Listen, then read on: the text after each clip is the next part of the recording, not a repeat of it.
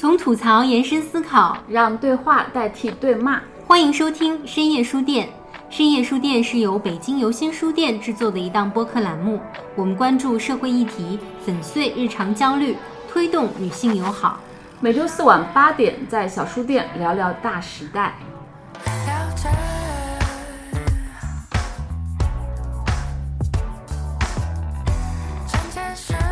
在想想，所有的一切不好的因素，真的在第一天就已经注定了。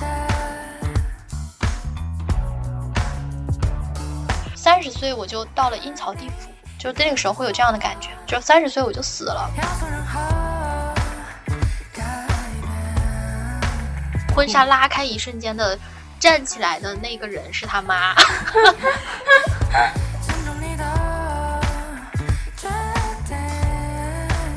就是那一瞬间我更加坚定了，我操，赶紧逃，快逃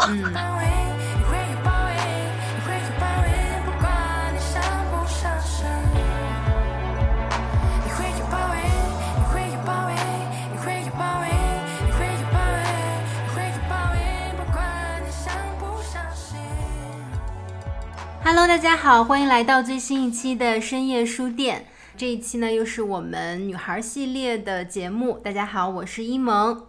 大家好，我是佳琪，我又来了。我们要请的这一位嘉宾，也是他的故事和经历都非常的有意思。那我们就欢迎一下 Lin。Hello，大家好，我叫 Lin，很高兴可以参与到深夜书店与一百位女生对话的这个节目。蛮感激、蛮幸运的，能够遇到这么一个节目，因为我们普通的女生在公共领域可以发言的机会真的太少了，所以说真的很开心可以和一萌、佳期一起来参与录制。那其实这也是我们做这档节目的一个初衷。的确，像令说的，其实女孩子发声的渠道啊、途径啊，然后让大家听见她们的声音的机会都太少了，所以我们希望通过我们的节目，能够让一个个。普通又不普通的女生能够讲述她们自己的故事。那我觉得 lin 可以先简单的做一个自我介绍。我马上会入职一家做轻食的一家品牌的公司，然后主要是做市场的这样的一个工作。今天其实对我来说是一个蛮特殊的日子，因为今天是我二十九岁的最后一天，然后明天就是我的三十岁生日。所以呢，今天来参与录制，来讲述我自己的故事，我的前半生吧，可以这么来说。马上到三十岁的这一年里面，进行了一段轰轰烈烈的感情，然后又备婚，然后再悔婚，经历了一个漫长的一个心理挣扎。嗯，你好专业，我感觉你像另一个主持人，完全把自己的那个经历 Q 了一遍。那可以先给我们讲一讲你的这一段恋爱的经历，因为你刚才也说了，也是很轰轰烈烈的，然后。当中也有很多很惊心动魄的一些故事啊，可以给我们讲一讲。对，一八年开始吧，就从我们开始认识的时候开始，哎呦，就蛮浪漫的。我昨天晚上其实还梦到了他，哇，哎呀，但是说不来，其实最近总梦到，但是梦起来之后会有一点点小失落啊，但是又会有一点小确幸。昨晚就梦到了我们两个一起在酒店被打劫，然后我又去报警，两个人一起逃跑，就好像在演电影一样。然后醒来之后浑身都是汗，我就好庆幸自己还活着。劫后余生的那种感觉，对对对对对，就是有一种劫后余生。我们两个其实认识的还蛮，我觉得是蛮浪漫的吧，因为我从小就爱看台湾偶像剧，什么王子变青蛙呀，然后公主小妹啊什么之类的，所以就是对爱情呢，我一直是有一种，就是我要找一个我喜欢的人，就是我一直是这样的一个思想观念。我们一开始是异国恋。之前呢，我在国外工作，然后呢，他在国内工作，然后就是很机缘巧合的，我们老板就是跟国内有一个业务对接嘛，跟他们公司有对接，然后我们两个小兵就对接上了，当时有四个小时的时差。他总是晚上加班，他能够每天聊到我下班，下班回家还能一起聊，就是我们两个之间相当于没有时差，而且我会觉得这个人就特别的暖心。我们甚至会开 iPhone 的那个查找的那个功能，我能够看到他的定位，他能够看到我的定位，然后每天看我们中间隔了多少多少公里，两个人就处于那种极端的暧昧阶段吧。就是我也觉得他特别好，他也觉得我特别好。然后我当时正好又处于一个恨嫁的年纪，就是二十六到二十九吧。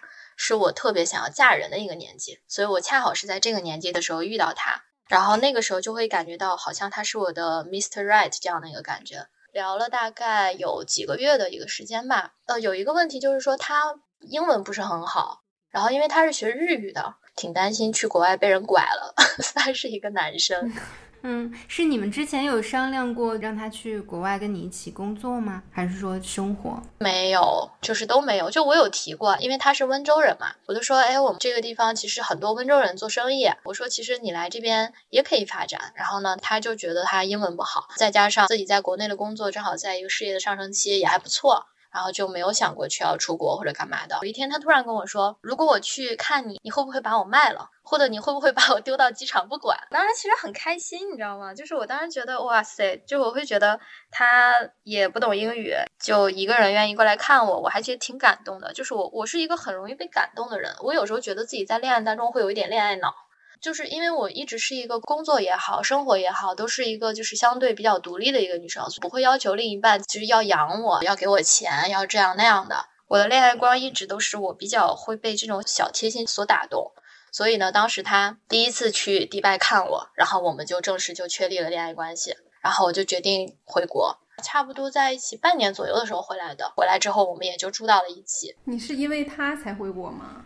当时其实是两个事情交接在一起，呃，一个是工作当时要变动，再一个是会觉得自己一个人在外面飘着，就是没有根，会有这样的感觉。但是呢，自己也给自己找了后路，就是当时其实蛮想去新西兰留学的，学校也找好了，就是想要去学一个移民专业。当时真的就是恋爱脑上身，就是真的觉得这个人，嗯，我要嫁给他，他给了我家的感觉。怎么说呢？恋爱的那种感觉，把自己所有未来的独自的规划全部都打破了。嗯，但是我其实那个时候我一直不想去承认，就是我是为了他回来的。嗯，我不想给他太多的心理负担。如果我不断跟他强调我是为了你回国的，我是为了你怎么怎么样，你就应该对我怎么怎么样，我会有一种我在道德绑架他的那种感觉。明白。但其实现在回过头来看，好像是这样的，就是为了他 放弃了一些自己的 嗯道路，是吧？对，是的。但是现在可以坦诚的来讲，我不后悔。因为我觉得蛮好的一点是，我还一直保持的一丝理性，是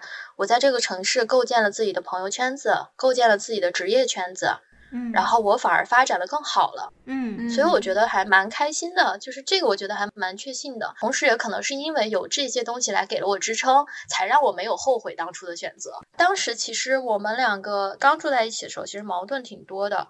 两个人的生活属性、生活习惯也不一样。他是属于搞电竞行业的嘛，他们属于那种晚上不睡觉、白天睡觉的，下午才开始工作。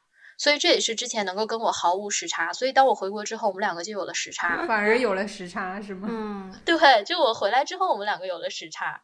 我是北方人，他是南方人，吃啊、喝呀什么各方面都会有很多不习惯的点。反正两个人就是开始了磨合。那个时候我刚来上海，我上海没有朋友，没有工作，什么都没有。只有他，就疯狂的投简历找工作，每天就是跟之前的朋友聊聊天呀，什么之类的。就当时还好，我脑海中一直有一个声音告诉我，你不要完全依赖眼前这个人。嗯嗯，如果我完全依赖，我就会开始失落。真的，当你完全依赖一个人的时候，你绝对会失落。所以后来呢，我在四月份的时候找到了一份还不错的工作，就开始慢慢慢慢的有了自己的工作圈子。然后后面也就开始开始慢慢慢慢的构建了朋友圈子。我们出现的第一个很严重的问题就是，哎呀，中国女性真的万年讨论的婆媳矛盾这种事情，我看偶像剧的时候就没想到这种事情能发生在我身上。就是好好的偶像剧被演成了中央八套的深夜八点档，你知道吗？就这种感觉，真的，就我以为我的日子是一场偶像剧，结果才发现原来它过成了那个伦理剧，嗯，一百集的那种。我还挺感兴趣这一块的，可以给我们讲讲。嗯。哎呦，这一段真的，我跟你说绝了！我现在想想，我自己都觉得挺好玩的。当时是五一，他突然就说他妈妈要来上海，他妈妈每年基本上会来上海四次，换季的时候呢，来给他收拾衣服，有点巨婴的感觉。哎，我之前真的没有意识到，我之前会觉得这是这个妈妈比较操心，比较爱这个儿子，我觉得这是人之常情。我没有想过这个会跟妈宝扯上关系，真现在想想真的是一个隐藏的妈宝。他妈妈要来上海啊，我就想说天呐，我还没有去你们家见你父母，你父母先来了，哎呦好紧张啊！我当时是这样的感觉。他也没有说不要担心啊，然后什么之类的，什么都没有，就是我们完全是在一个非正式的场合下见到了。我五一那天我就去加班了，晚上十点左右才回去。回去之后，结果一进家门，他妈妈就跟个老佛爷一样，吊着个脸，然后坐在沙发上，抱着那个抱枕，一根一根的在。拔那个猫毛，窒息了。对我后面才知道他妈妈有洁癖。然后我不是有两只猫嘛，奶牛毛，然后是白色特别多的。月份也正好是换毛季嘛，就是猫掉毛掉的很厉害。你说家里怎么收拾都会有毛的。再加上他妈妈又有洁癖，我才知道原来那天他妈到了就开始疯狂的打扫卫生。我的妈呀，边打扫卫生边吐槽我们怎么这么脏，这个已经是让我开始不自在的一个点了。然后我才知道原来这个房子他妈妈有钥匙啊，那是你男朋友给他的吗？也没通知你？对。就我，我根本不知道这个事情。我当时还特别礼貌，我说：“阿姨，不好意思，我今天加班忙，没有去车站接您。”他妈就掉了个脸，嗯，没了，哎，就这一个字儿，没了。我就愣了，你知道吗？后来才知道，他就说他他跟他妈吵了一架，没有告诉他妈妈他跟女朋友住在一起的事情。听起来他还是挺惧怕他妈妈的感觉啊。对，就他妈妈比较强势，因为他还有个姐姐，然后他姐姐一家都是跟他们父母生活在一起的，他们全家基本上都是在他妈妈的这种安排吧，说的好听点是对他好，然后说的那啥一点，反正就是习惯了这种所谓的安排。这也是我后来才意识到的，就那个时候我没搞懂，说实话。然后当天晚上本来也晚了嘛，我那个时候下班晚上还没吃饭，我自己就去厨房煮了碗面。然后呢，他进来，我就问他，我说你妈什么意思？为什么要对我甩脸色？我说这好莫名其妙啊！我说谁家第一次见家长是这个样子？后来他也没告我，就是因为他没跟他妈说我们住一起的事情。他就说啊，我妈就是觉得那个家里太乱了，怎么怎么地的。其实我找阿姨打扫过，我们家真的不乱，但是是因为她有洁癖。我的天呐，我都看不见的猫毛，她都看得见。你想象一下，白色的猫毛在白色的沙发垫上，谁眼睛能看得到啊？他可能拿放大镜看。五彩斑斓的白，这是我的家，对不对？你多少得尊重一下。我感觉是那是人家家，我是一个外人，觉得我不是回自己家。我第二天其实不用上班，我想了一下，我觉得我好压抑啊，还是出门了。我说，嗯，我公司比较忙，我要去加班。他也去公司加班了。我跟你讲，就两个人其实都在互相逃避。我当时还是在给自己洗脑，哎，但是我现在反应过来，回想起来说，这是我家，你凭什么指手画脚？哎，这是我的猫，你凭什么指使我不能养猫？我现在想想，真的，我当时好卑微啊！我的脑海中是两派，一派是独立派，然后一派是传统派。就是我的独立派，其实当时已经是被传统派占了上风的。所有的声音都告诉我，二十八岁是最佳的生育年龄，你该结婚了，你该在那个时间把孩子生了。所以那个时候我就告诉自己忍着哦。所以这一系列的行为，其实如果对现在的我来说，那个时候就该拜拜了。然后我加班到晚上，他就一直在问我什么时候回家。我说你什么时候回家？我才不独自回去呢。他就说他那边还在忙，怎么怎么地。我觉得他也是在逃避。我跟你讲，说他妈想单独跟我聊一聊。我说聊啥呀？然后呢，我说我不敢。他说真的，别怕，没事的。我妈说没事的，就想跟你单独聊一聊。我现在想一想，他五句话四句都带我妈说，我妈说，我妈说。我真的想可以骂人吗？去他妈的！真的，这是一首嘻哈歌曲，叫我妈说。对，绝了。而且他妈要跟你谈，他也不觉得有什么奇怪的，就叫你去谈，他也不好奇。对，很奇怪。我跟你说啊，我跟你讲，搞笑的才在后面呢。我们到今年分手，他都是我妈想跟你聊一下，这句话还在出现。我跟你说。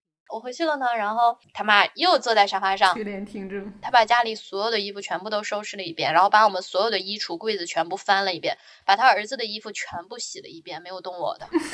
Oh my god，太 太窒息了，感觉。然后他就开始跟我谈，开始了那种灵魂拷问啊，你是做什么的啊？你多大？你家里是做什么的？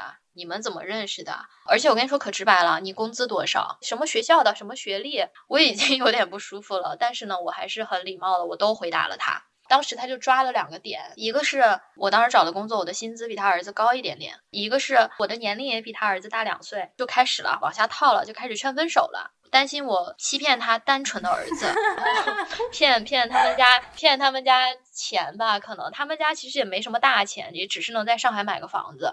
但我说不好听话，你买个房子也不是全款，我们还得还贷呀。说他比他那个爸爸大一岁，然后呢，他姐姐呢也比他姐夫大一岁，然后反正就生活过得一地鸡毛。然后就说他跟他爸爸老吵架啊，他觉得他姐姐过得也不好，所以他觉得我比他儿子大两岁，我们在一起肯定不会幸福的。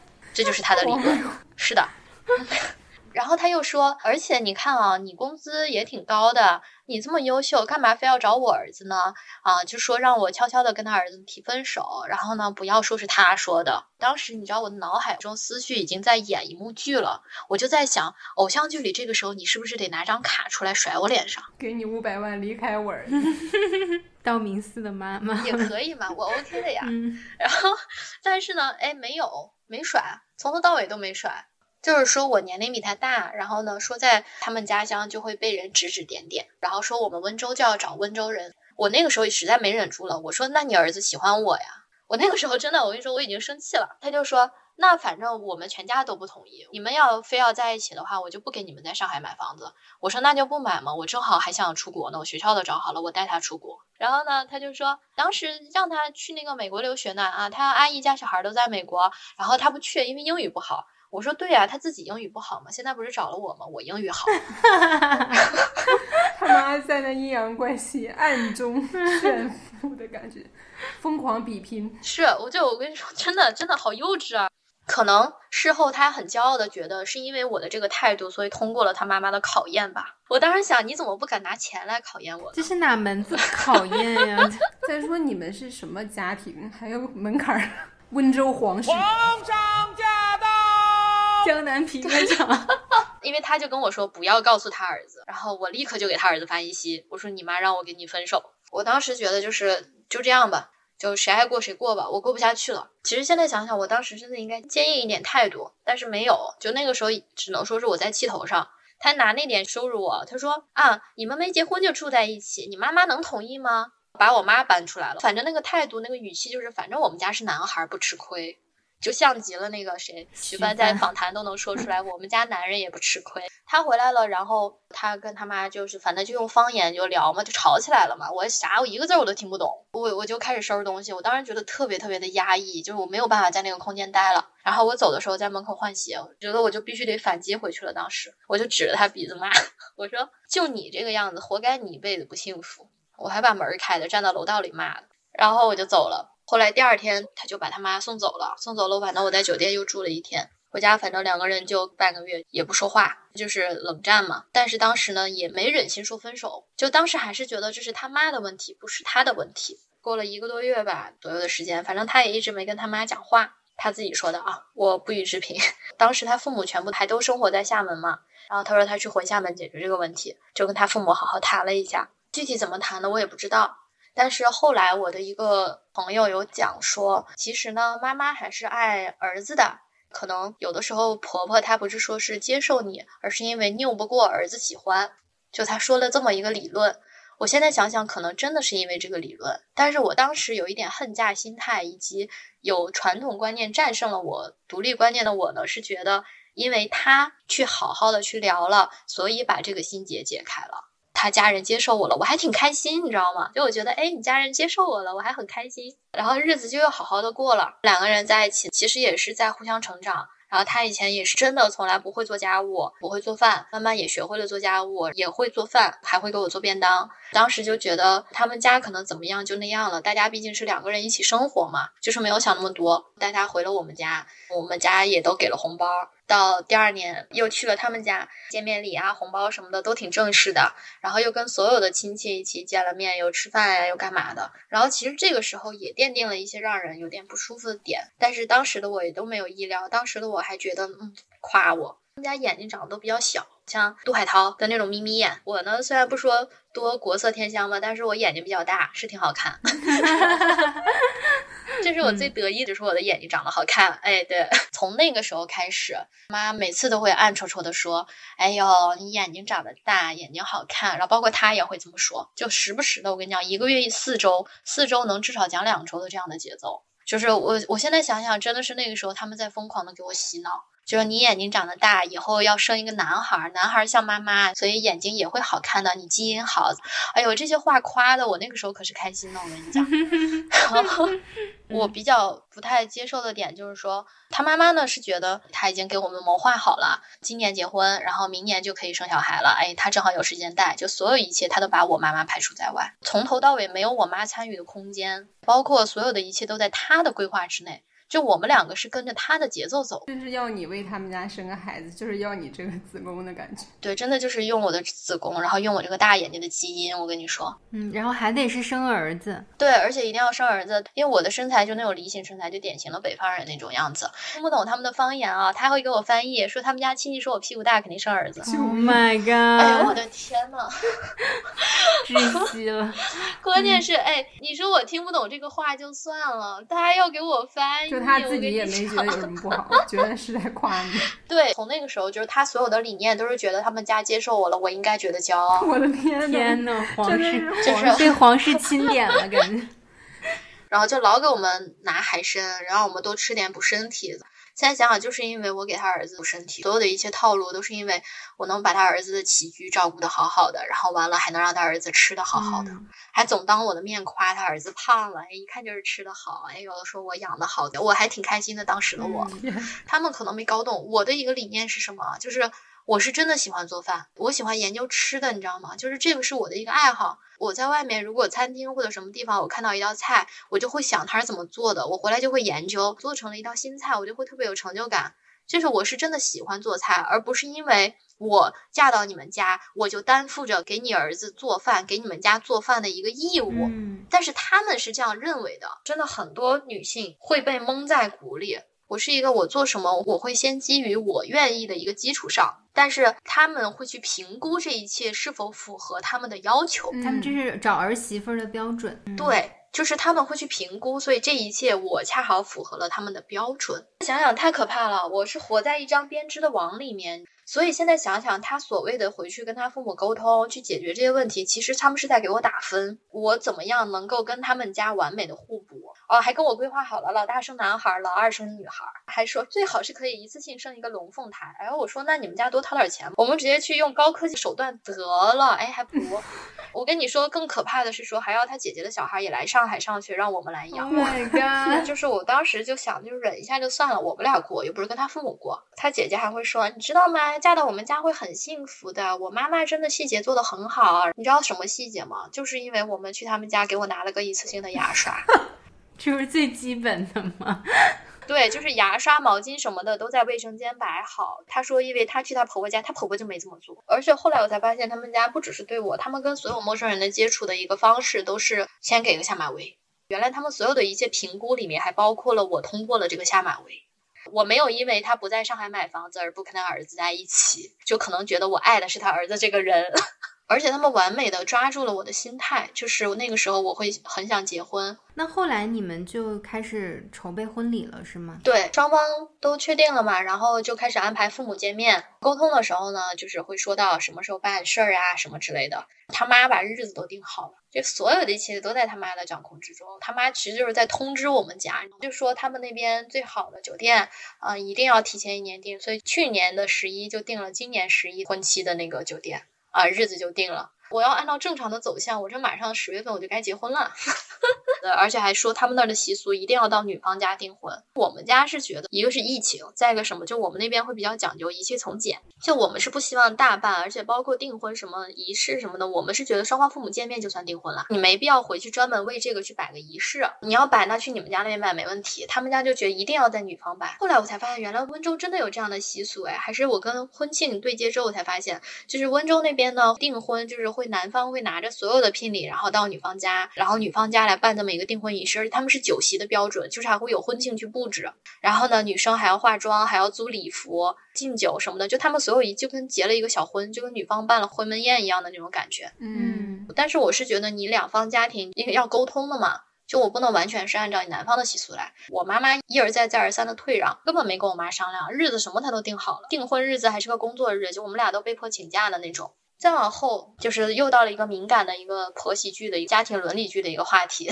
就是谈到彩礼，然后他就说他们温州那边不兴给彩礼，但是呢，后面据我了解根本不是。其实中国传统的一个根深蒂固一个观念里面，他其实还是看清了我，就是觉得可能我们俩就现在就住到了一起什么之类，他觉得我嫁到他们家就是板上钉钉的事情，所以这个钱呢，他肯定是想能不给他就不给。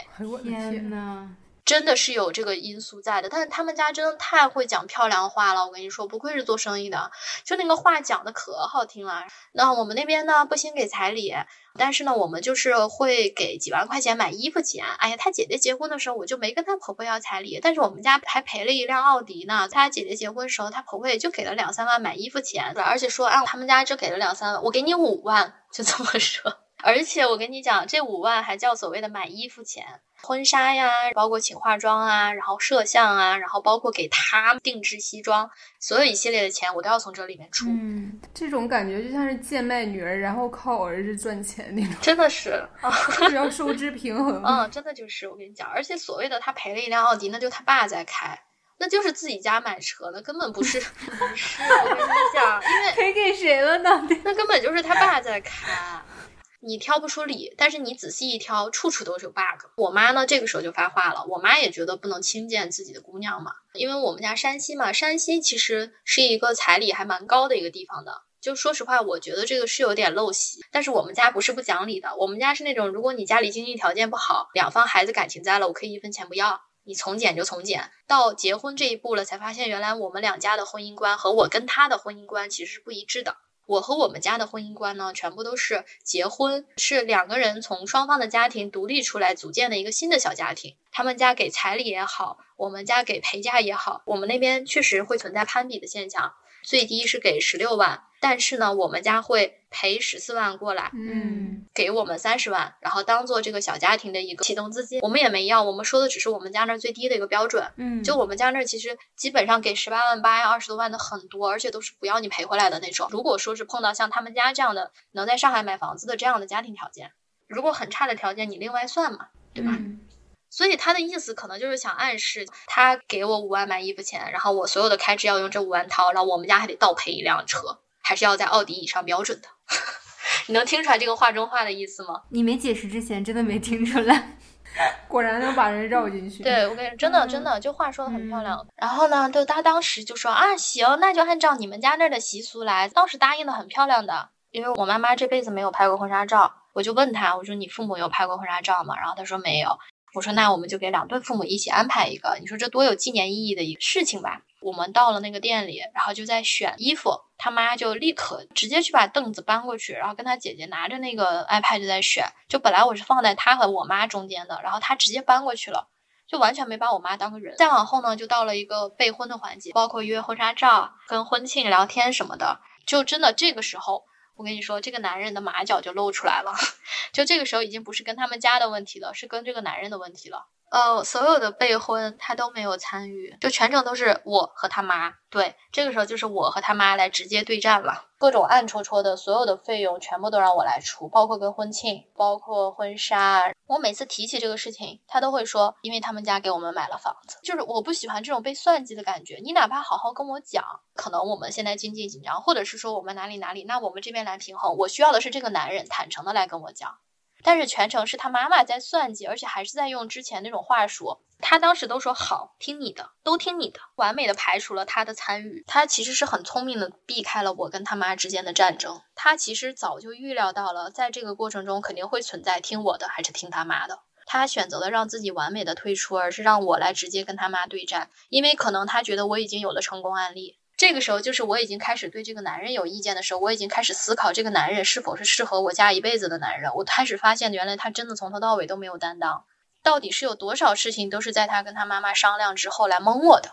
就那个时候，我的独立意识已经开始慢慢慢慢的去跟这个传统意识开始干仗了。我脑海中的战争其实已经开始了。今年三月份去我们家订婚的，他当时说他们那儿的那个习俗就是女方要给男方买一套衬衫。女生还要给男生买一双新鞋子，怎么怎么地的，反正就是我跟你讲，这才真的是套路我，就是所有的细节都是女方要给男方买什么什么之类的，我都买了。我后面查了温州习俗才知道，原来男方要给女方买一个包的，而且要买奢侈品的包，他怎么不给我买？我跟你讲，我的包包都是自己买的，他们家所有的习俗都是听他妈妈说的，我怎么没脑子自己查呢？他妈是活字典可能。他妈是定了一套自己家的习俗，可能。对，我跟你讲，所有的习俗都是偏向他们家的，加了很多温州的那个婚庆什么之类的。我看了之后才知道，哦，原来女方可以要这么多东西啊！真的是南北差异。我理解下的衬衫就是白衬衫，或者是说什么样的衬衫？原来他所说的衬衫是咱们北方的秋衣秋裤啊？这个是这个东西，对，没听过，嗯，对。我也没听过，我也是才知道。而且到我们家之后，他看着他身上穿衬衫，他觉得不满意。订婚当天早上九点钟，而且还有他所谓的吉时，就他算的那个日子，逼得我妈妈早上九点钟去找那个就是关系好认识的，人家店都十点开门，我好生气啊！你凭什么这么使唤我妈妈？他们家要带那个伴手礼来给我们家亲戚。伴手礼也是我准备的，但是这个时候就到了，你知道人家的话术是什么吗？哎呀，我们眼光不好，怕挑到那个不上档次的。你眼光好，要不你来挑吧？你眼睛大，你挑吧。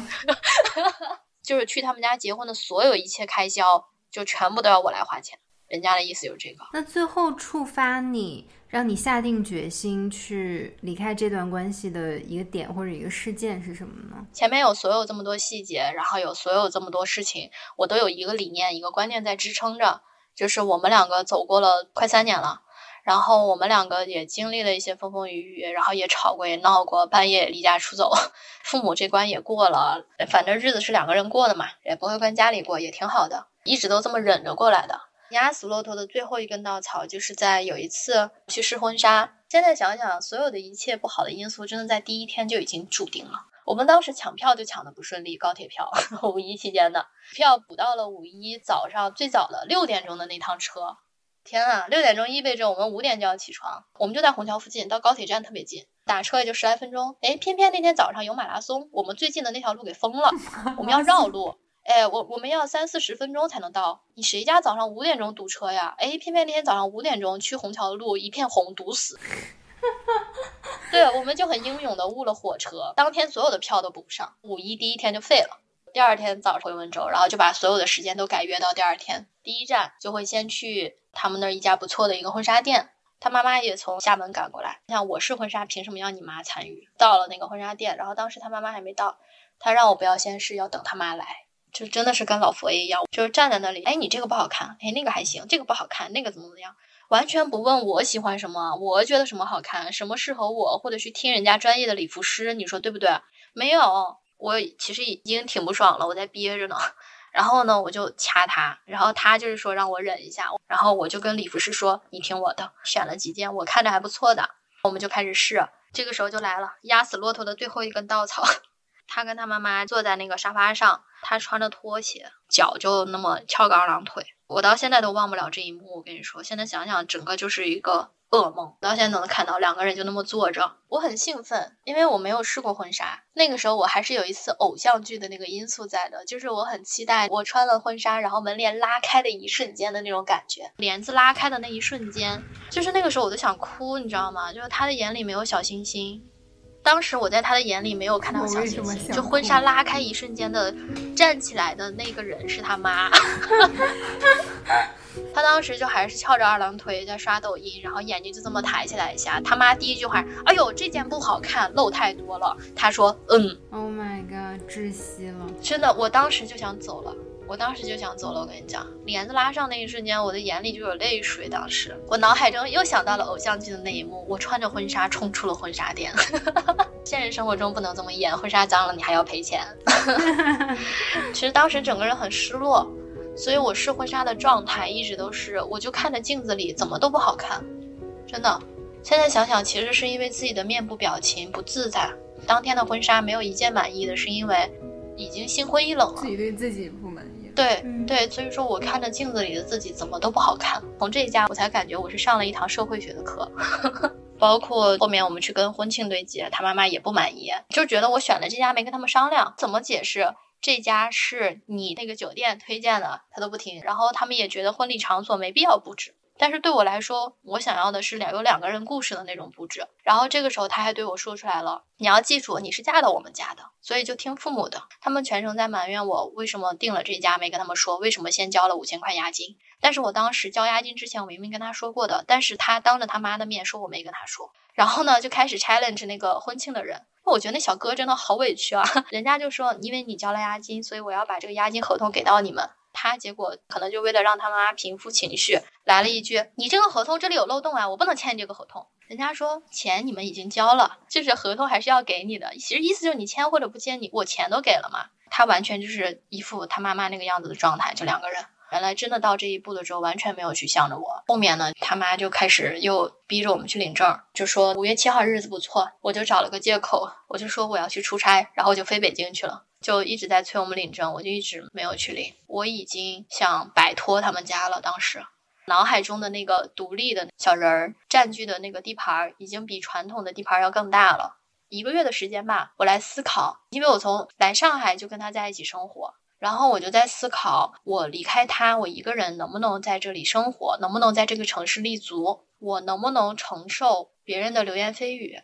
亲朋好友都知道你十月份要结婚的事情，但是最主要的是，我能不能让我的父母来承受来自于亲戚的这种流言蜚语和压力？因为其实我在我们家已经属于一个叛逆的属性的一个存在了，表弟的孩子都已经几岁了。工作不按照家里的要求走，然后我的婚姻也是，就是用他们的话说一把年纪了，所以才导致我那个时候其实也一直就是很想结婚，我就觉得我的该到这一步了，整个人都会是处于那种焦虑的状态，而且从二十六岁开始，就是我整个人会觉得三十岁我就到了阴曹地府，就那个时候会有这样的感觉，就三十岁我就死了，所以我要赶紧在三十岁之前。把什么什么事情办了？我要结了婚，我要在二十八岁最佳生育年龄里面生孩子。哦，我现在已经晚了。用现在流行的一个词来说，我在不断的内耗，我是自己跟自己在打架。我特别理解，特别理解这种感觉，因为可能佳琪还没到这个年纪啊，虽然也快了，但但我也经历过这个过程。就是我们之前有一期也在聊聊过年龄焦虑，我大概是在。二十七岁到二十九岁的时候吧，就特别特别焦虑。但是我好像没有没有那么恨嫁啊。可是你就是也会考虑婚育方面的一些问题，然后包括自己的。未来啊，事业，然后你就会觉得三十岁是一个特别特别可怕的事儿。但是你真的是过了三十岁之后，你就会发现，哦，其实一切还是都是很美好的。对，就真的是自己多虑了。但每个人都有这个过程了，我觉得也很正常。那个时间做的一系列的决定，都是在怕自己在这个年纪之前如果没做完就做不了了的那种感觉。所以我其实一个月时间一直在思考，就是我能不能承受得了这种压力，我能不能承受得了同事的。眼光，所以后来其实蛮感激的，就是我妈竟然很支持我，给了我很大的支撑和动力。同时，我也在思考，就是我自己的职业规划。我觉得是我一直比较骄傲的一个点，就是我没有放弃我的职业。我的职业规划是按照自己的要求在一步一步走的。我没有因为要结婚，没有因为他去把自己的整个职业也放弃了。所以说，我就开始想，就是我未来的一个职业发展是什么样的。刨除家庭、结婚、生孩子的因素，那我其实还会有一个黄金奋斗的一个年纪。所以说，我就会选择一个更好的工作机会。以前会想着，哦，我就在那家公司稳着，我就怎么怎么样。然后，但是现在会想，有更好的机会，我还是会去。所以我现在去找了一个更好的机会。再加上还有一点，就是我在上海，其实真的可能这个东西是下意识的，就是有意无意的跟他妈妈吵架之后，自己拎着行李半夜十二点出去找酒店住的时候，我发现我好孤独，就是我在这个城市没有朋友，没有亲戚。所以我就开始下意识的去构建自己的朋友圈子，嗯，而且这个朋友圈子里面没有他，这个是我干的最漂亮的事。所以当我出现这个事儿的时候，在上海，我会有朋友帮我搬家，有朋友陪我喝酒，有朋友干嘛的，他找不到我的朋友，因为他没有微信。我会想，我需要多少钱，我要赚多少钱，我才能在这里生活。然后呢，我一直很喜欢云南，我会想去云南给自己买个小房子，以后去养老，又需要多少钱？我会把所有这一切，我都在整个五月来去思考能不能离开他，这段感情要怎么走，然后包括给我家人去打一个预防针。整个六月份呢，就在构思自己的一个职业发展了，我是否有更好的机会？然后我也去看，所有事情基本上都 set down 了，都确定了。七月初我就开始跟他提这个事情，但是唯一一点不顺的就是提的时候没有自己想象中那么顺，就那个时候其实心还是有点软的。当时我想过，如果他做出改变，或者再像。上一次就是我跟他妈妈吵架的时候，他可能当下的时候，我以为的他那么勇敢的话，我可能还会心软。嗯，但是他就把所有他真实的一个想法都说出来了。嗯，就是觉得我太注重细节了，然后就觉得所有的一切都是我是嫁到他们家的，我不应该去在意这么多事情，就应该去听他们家的。就我那天哭着跟他。说到我试完婚纱之后，在他眼里没有看到小星星，我觉得我对他最后一丝的爱，他已经把它消灭了。我说，我觉得那天特别的心碎，我特别的伤心。然后你知道他跟我说什么话吗？他真的是对我进行一个二次打击，心吧本来已经是裂了，然后他是把它砸碎了。嗯嗯，他说我们都要结婚了，我们现在是亲情。天呐。啊！姐妹啊，永远不要相信这个理论啊！我的天呐，他真的把我完全给破灭了。所以他说出来这句话的时候，我才更加觉得他要找的是一个保姆，而不是一个老婆。那你觉得他是真的爱你吗？或者说有曾经真的爱过你吗？应该曾经吧，我觉得，可能所有的爱都在一开始，我不知道，我真的是质疑了。我说实话，我觉得他是有爱。只是那个爱在对你的要求和 所谓的利用之下，对，就是你要发挥你最大的价值，你的眼睛、你的基因能生儿，工作能力，这个要在爱之上。对，就是我能够跟他一起在上海。过一个体面的生活，那我肯定是需要一直工作的，而且是需要我的不断的升职加薪的才可以。嗯，然后又希望我生孩子，但他没有考虑过，如果我真的有一天生孩子，可能我的职业会受影响。我觉得这个是这个社会对女性很残忍的一点，是真的有在内的。跟他提完这件事情，第二天。他就打电话告诉他父母这个事情，第一时间报告老婆。真的，我已经反思到，我就在想，那我们之间是不是很多事情原来都第一时间去告诉他父母了呢？你们之间没有秘密，你跟他妈之间也没有秘密，你在跟他们全家谈恋爱。对，而且还有一个小细节，就确定要结婚之后，我特别忙的时候呢，我们家人乱的一团糟。然后他也不收拾屋子，然后他也不做饭。OK，就是当他哦，他确定我是嫁到他们家之后，他从来没给我做过一顿饭。人家每天六点半下班到家，我回去的时候就开始打游戏。等我快到家，我说啊，我下班了。他说好，你想吃什么？我点外卖。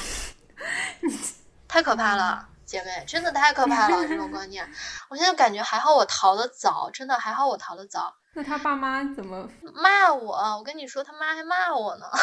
这个时候可真的把多年的积怨都说出来了。然后第二天告诉他父母了。你说一个正常的家庭，你是不是应该去找我父母去沟通、去商量呀？你看两个孩子怎么了，对不对？嗯。从头到尾没有找我父母商量，然后第二天也没过来找我，就是在给他支招，让他怎么来对付我，在想着怎么样让我把所有的彩礼都退回去。我真的 我也想骂人，我跟你讲。他还告诉我说他跟他父母说这个事情。我说那现在这个事情真的没有任何退路了。你告诉了你父母，我说这个事情，我觉得这本来是我们两个的事情，但你既然做的这么着急，那这个事情没有任何退路了。然后这个时候，这个男人更幼稚的一点来了，他就跟我说，那我想到了一个解决方案，我去告诉我妈，因为我在外面跟别的小姑娘那个喝酒被你发现了，所以你不干了，你要悔婚。你说这是一个成熟男人说出来的话吗？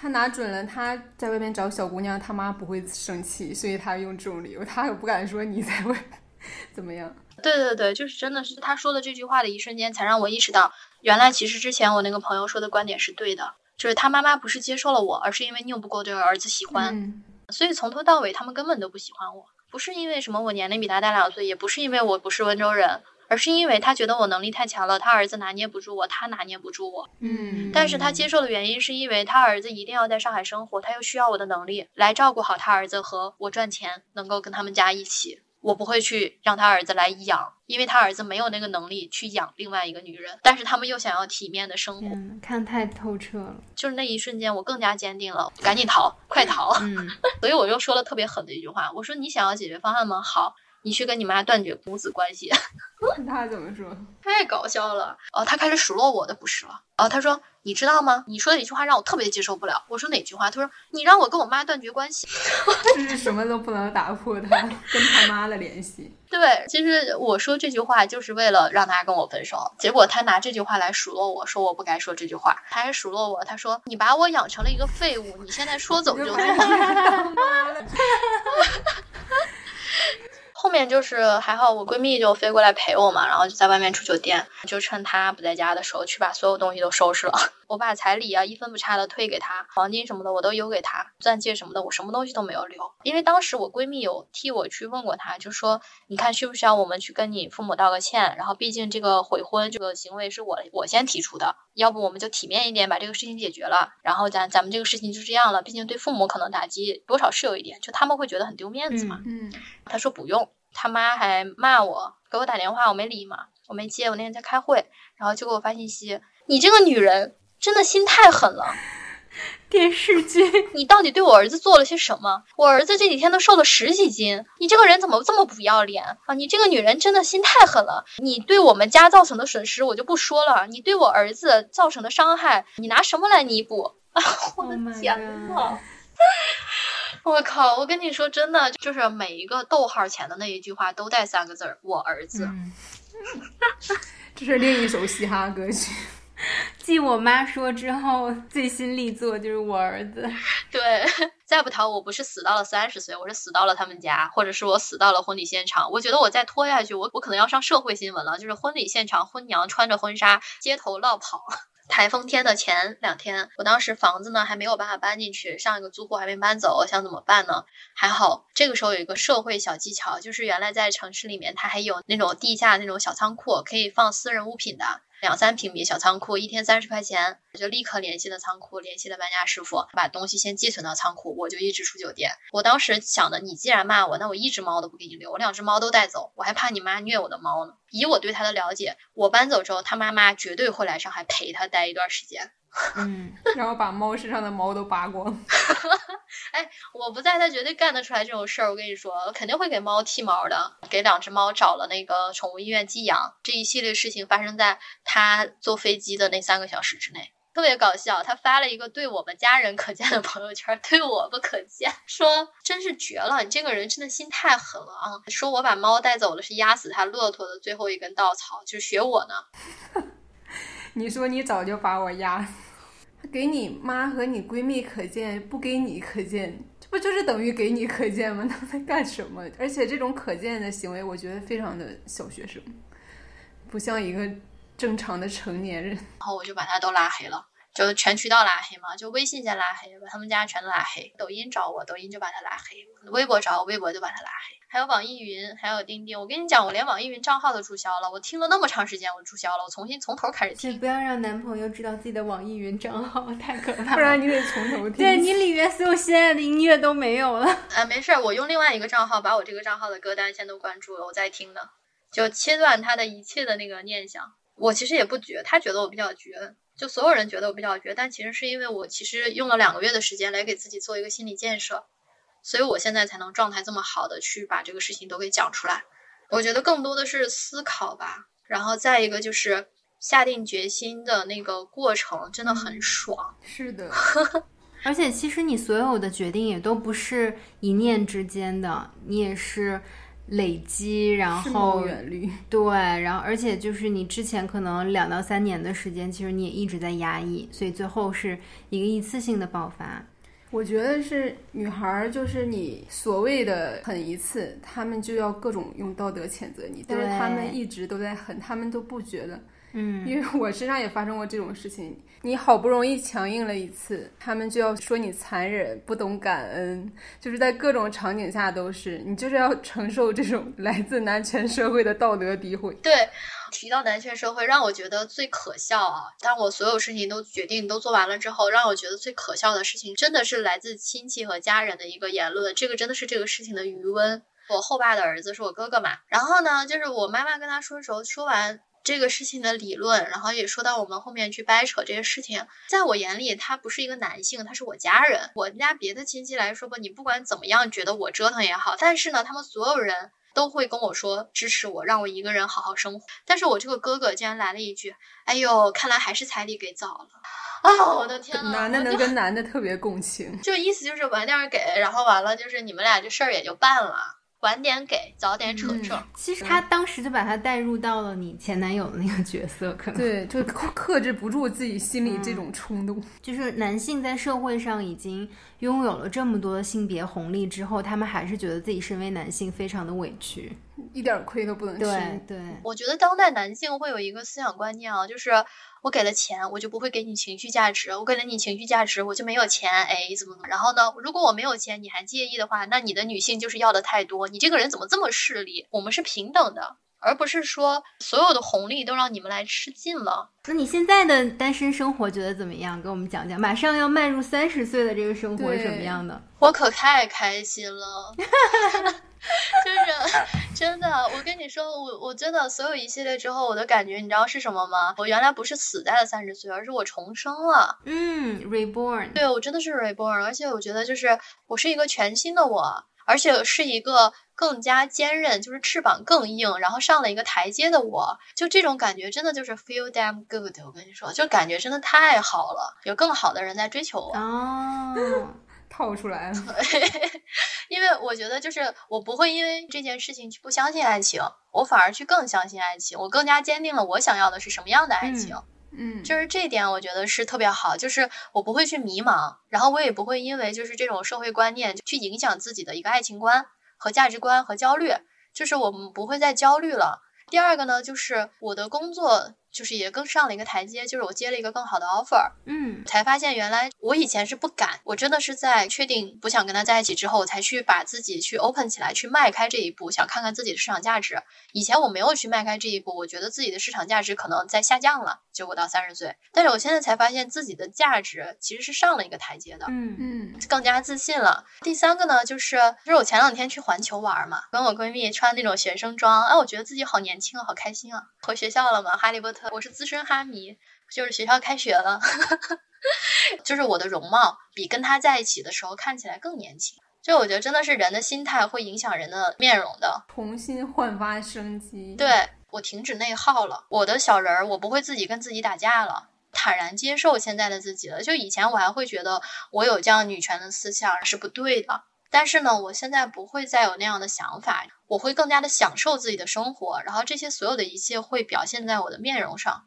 对，而且我会更期待，尤其是在感情这一块儿。以前传统的我啊，也会有一点会觉得自己到这个年纪可能就是被别人挑挑拣拣了。但是现在呢，我觉得我自己更值钱，而且我更优秀。这个时候来去追求我也好，或者是去爱我的人，他反而才是能够接纳我的观点的人，才会是更适合我的。对婚姻还是有所期待吗？嗯，不会是期待。如果下一个人我们到那个份儿上愿意结婚了，还是会结的。但是不会说像以前很焦虑，就是我到这个年纪我该结婚了那种感觉了，不会有了。我会让他去水到渠成。你原来的思想的那个观念是觉得可能慢慢要错过一个最佳怀孕的一个年龄。那你现在会不会有那种担心？因为已经过了二十八岁了。现在不会了，我现在会觉得比较顺其自然，而且现在科技那么发达。都不是什么问题，就这些原因，其实我在五月份确定想跟他分手的时候，我就已经都考虑完了。哦，那你想的真的还挺全面的。他们做的那些事儿吧，其实让我挺伤心的。我就更加觉得，我凭什么把我的基因给到你们家？我不生，我都不给。对，其实最佳育龄期本来就是一个伪概念吧。对，因为你二十六岁到三十岁之间，你做什么事情你都是黄金年龄。你别说生孩子了，你要去搞事业，你都不知道会搞得有多好。你要关注的不是最佳育龄，也不是说高龄产妇，而是说那些危险的产妇。如果你危险的话，你在你就算是二十六岁，你也是危险的。不是说你二十六岁就一定没问题。要关注的是这种人。对，我想问你，你还相信偶像剧吗？就你还会幻想那个情节吗？嗯，应该不会了。我会把我的价值观放到第一位。就是你要以你自己为主角拍一个剧，而不再相信别人拍的那个剧了。对，偶像剧这个东西吧，我还是会爱看的。我特别喜欢看青春剧，我有时候也会看，其实，但是呢，我不会去再把自己带入到里面了。嗯嗯，呃，我真的特别理解你说到你这个二十七八岁的时候的那个心境啊，那个感受，因为我的确当时也是有过的。你像我们佳琪，可能她马上马上接下来几年就要经历，或者很多女孩可能在个三十岁左右的年纪，可能都会遇到多多少少的这样的恋爱啊。或者婚姻上的一些焦虑的问题，零的故事对于很多的女孩，我觉得一定是会非常有启发和借鉴意义的。对，其实我也听过很多因为婚姻焦虑而造成一些悲剧的故事，所以我没有那种焦虑。当然，也有可能说我还没到那个份儿上，我就一直很期待三十岁。可能就是因为听到了你们这种故事，就它比较早的萦绕在我的周围，我才更容易去告诉自己不用那么的焦虑。但是可能说你们那个时候身边更多的还是一个逼迫你们进入婚姻的言论，所以我就觉得你的存在真的是对于我们的听众，甚至对于我本人，会让我更期待三十岁。因为我身边有很多跟我差不多大的朋友们，可能也是在结婚前夕就会发现你和男方和男方的家庭会有各种各样的矛盾，因为你会涉及到很多很具体的一些细节，比如买房呀、装修呀，然后婚礼的，反正我身边的朋友都是会有一些犹豫和一些疑虑的，但是最终大多数还是就继续迈向。婚姻了。那这个过程当中，可能有些人现在也不是那么幸福，有些人可能就觉得哦，我凑合过日子；有些人可能就是逐渐解决了一些矛盾，各种各样的情况都有。但我我会觉得，对于所有女孩来讲，遵从你内心的声音，这个是最重要的。你自己在一段关系里面，你开不开心，舒不舒服，幸不幸福？这个是你骗不了自己的，你能骗所有人，但是你骗不了你自己的内心。然后还有就是可以向林学习，就是你在做出任何一个决定之前，可以先审慎的去思考一下，深思熟虑，然后做好每一步的这个打算啊、准备，然后再去做一些决定。真的，当我发现找到自己最舒适的状态的时候，整个人真的都身心舒爽，嗯，焕然新生，就像你现在这个状态一样，就是你整个声音听起来都觉得还是很很积极、很。发自内心的喜悦，对，嗯，所以你为什么会参加我们的节目？我觉得真的是机缘巧合啊！我一个朋友是写公众号的嘛，他之前是李贝卡的编辑。我说你认不认识哪里能投稿的呀？我我觉得我的经历特牛逼，我好想把它写出来。哇！然后呢，对我朋友说你可真适合，你的故事太适合新事项了。嗯。然后，对，然后呢，我说行，那要不我去给新事项投稿吧。后来就是偶然的机会，就是朋友朋友间就听到了你们的播客嘛，恰好就看到你们这个栏目说与一百位女生对话，而且。我特别受感触的一句话，就是你们说，当代的普通女性在这个社会下，真的太少有机会在一个公共的平台去发声了。再加上你们好像有一期讲的是一个三十岁的一个女生的一个节目，Michelle 是吗？对。然后我看到了那个佳琪写的一句话，哎，那句话我特别喜欢，就是我跟佳琪刚加了微信的时候。我就跟她说：“我说姐妹，我特别喜欢你写的一句话，女人进行灾后重建的能力，只有大自然和时间能媲美。他们的共同点是不动声色，但无穷无尽。这就是我。我当时看了之后，我觉得这就是我。这也可以送给你，因为我真的是不动声色。然后完了，我也默默的完成了灾后重建。我觉得我现在就是雕琢出了一块琥珀。我觉得，其实那天见你也感觉你一点都不像。”刚从一个失恋氛围里出来两个月的一个人，我觉得你就像一个跟我一样的一个同龄人，然后刚从一个什么游乐园跑出来，然后我们在大街上碰见，一起去喝个咖啡，你就讲了一个好像是别人的故事，但其实是你自己的故事。对，我觉得可能真的是因为走出来了，而且我不会觉得自己丢人。我其实相当于我不是分手，我真的是离婚，就我的感觉啊。只是没有领证，放弃了财产分割。我要了我两只猫。还有一点是你不用度过离婚冷静期，恭喜你！哦，这可太好了！哎，我觉得那个离婚冷静期真太扯淡了。还有什么生三胎，这些所谓的专家真的应该下下土。我跟你下土，他们是怎么想的呀？这种东西真的，你没有办法去控制女性，你就用这种东西来欺压女性吗？你更加让女性不会结婚了。我觉得，没错，这太离谱了。我觉得你不但不丢人，你反而其实。特别应该为自己骄傲，不但不丢人，还很迷人。对，真的真的。那最后，因为林马上要三十岁生日了嘛，嗯嗯，能不能送给三十岁的自己一段话，然后也作为我们的结尾？我想对三十岁的自己来说的一句话就是：永远不要再害怕了，因为自己内心的强大和我自身的灾后重建的能力，是我。自己都没有预料到的，这个是我对自己很惊喜的一面，所以就是永远不要再去害怕了。你不会死在三十岁，也不会死到四十岁，你只会过得越来越好。这个是我的一个对自己的一个期许吧。好好，活到一百岁，对，期待你能成为更好的自己。下次来北京，我们还能一起喝咖啡。对呀，欢迎来我们书店。嗯，期待期待。谢谢谢谢您的分享。谢谢加油！好，生日快乐！生日快乐！谢谢，谢谢，谢谢。